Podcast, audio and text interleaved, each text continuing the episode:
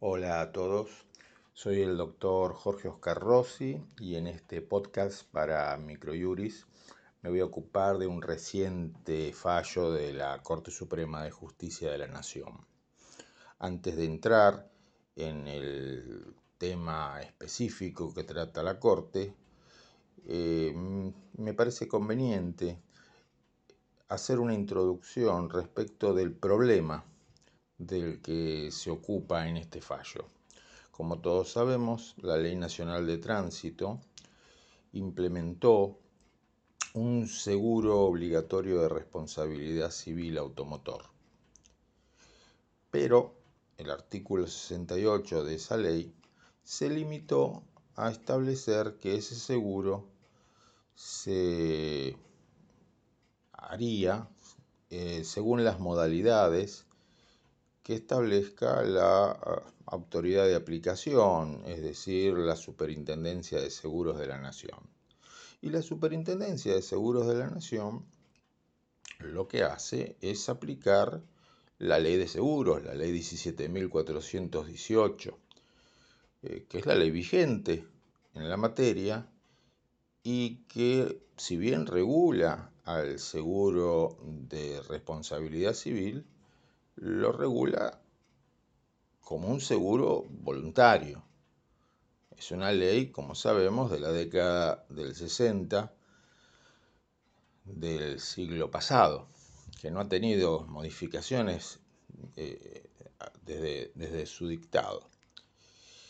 Eh, entonces, muchísimas cuestiones que hacen al seguro obligatorio de responsabilidad civil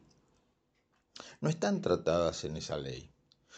y tampoco pueden ser resueltas por la Superintendencia de Seguros de la Nación, porque como sabemos no puede legislar. Entre las muchísimas cuestiones que no están tratadas,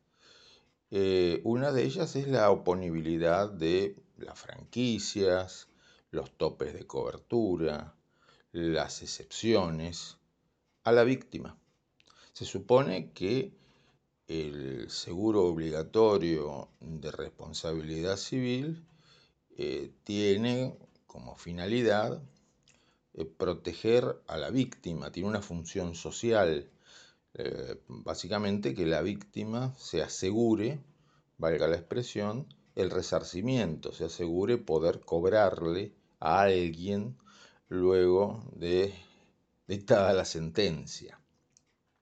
No es un seguro como el seguro optativo de responsabilidad civil que está pensado exclusivamente o casi exclusivamente para proteger el patrimonio del asegurado. Acá se trata supuestamente de proteger a la víctima, eh, que sería un tercero con relación al contrato de seguro. Y uno de los temas, uno de los tantos temas que no está tratado y que tiene una enorme importancia hoy día, dada la duración de los juicios de daños y perjuicios y dada la escalada inflacionaria que vivimos lamentablemente en los últimos tiempos, es lo referido a el tope de cobertura. Todos sabemos que el seguro de responsabilidad civil tiene un tope, un máximo de, cobertura y que, como la propia ley de seguros lo establece, la aseguradora va a responder en la medida del seguro. Ahora bien,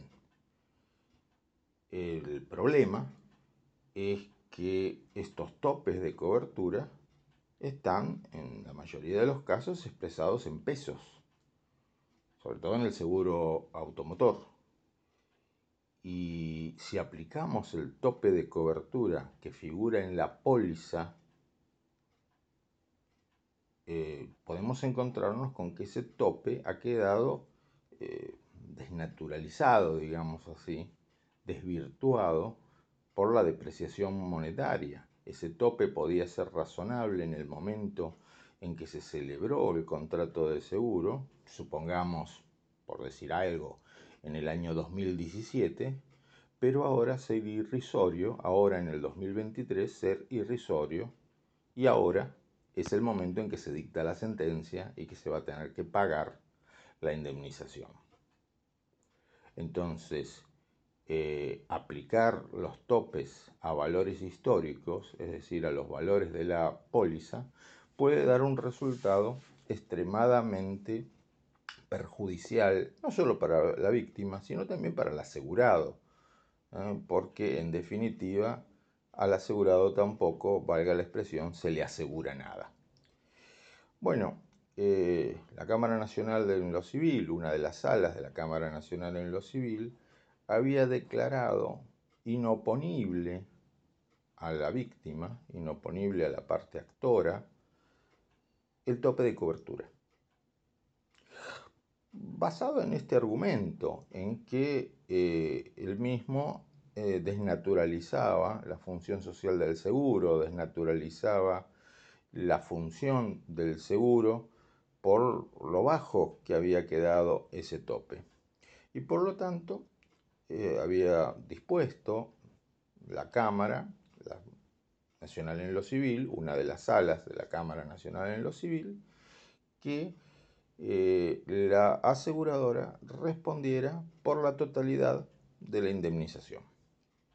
Esto dio lugar a un recurso extraordinario que fue admitido por la Corte Suprema y la Corte básicamente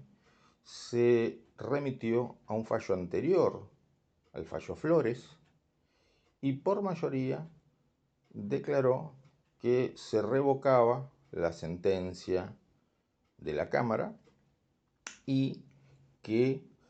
eh, la aseguradora solamente respondería en la medida del seguro. En el fallo Flores, que es el antecedente mencionado en este fallo, este fallo que vamos a conocer como fallo Álvarez, en el fallo Flores decía, básicamente el argumento que tuvieron los ministros que formaron la postura mayoritaria fue que la víctima, que es un tercero respecto del el contrato de seguros, si quería invocar ese contrato, si quería, digamos así, acogerse a los beneficios del contrato de seguro, debía aceptar los límites de ese contrato. Entre ellos el límite de tope de cobertura. Y por otro lado, la Corte en Flores entendió, sobre todo en el voto del doctor Rosenkrantz, que no corresponde a los jueces eh, legislar en materia aseguradora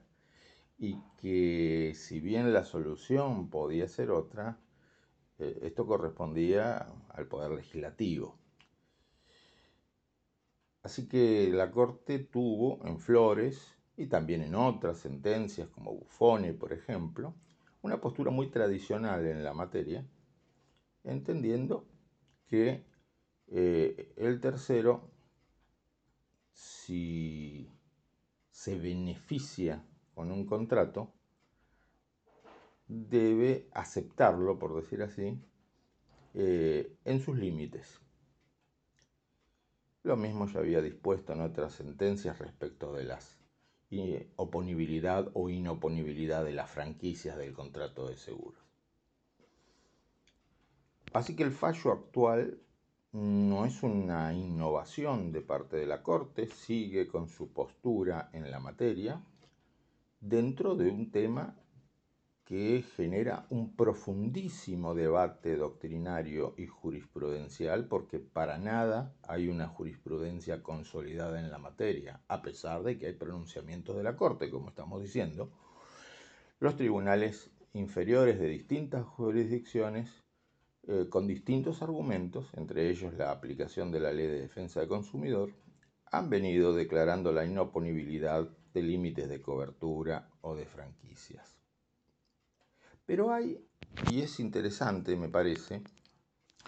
otra postura que en especial se observa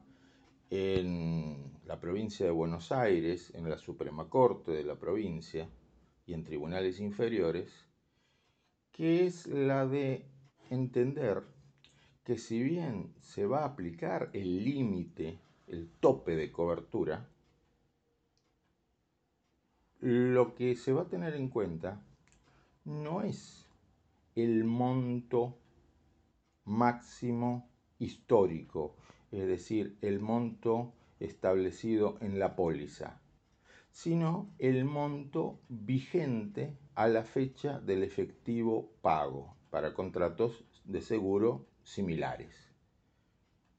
Eh, es una solución intermedia entre declarar inoponible el límite de la cobertura o entender que se aplica el tope histórico. Acá se dice, sí, la aseguradora va a responder eh, en la medida del seguro, pero actualizado a la fecha de pago. La Suprema Corte de la Provincia de Buenos Aires lo ha venido haciendo y tribunales inferiores, como por ejemplo eh, la Sala Segunda de la Cámara en lo Civil y Comercial de Morón, por citar uno, también lo hacen. Este fallo de la Corte es muy interesante, sugiero su lectura, así como la del precedente Flores, y nos encontramos en un próximo audio. Muchas gracias.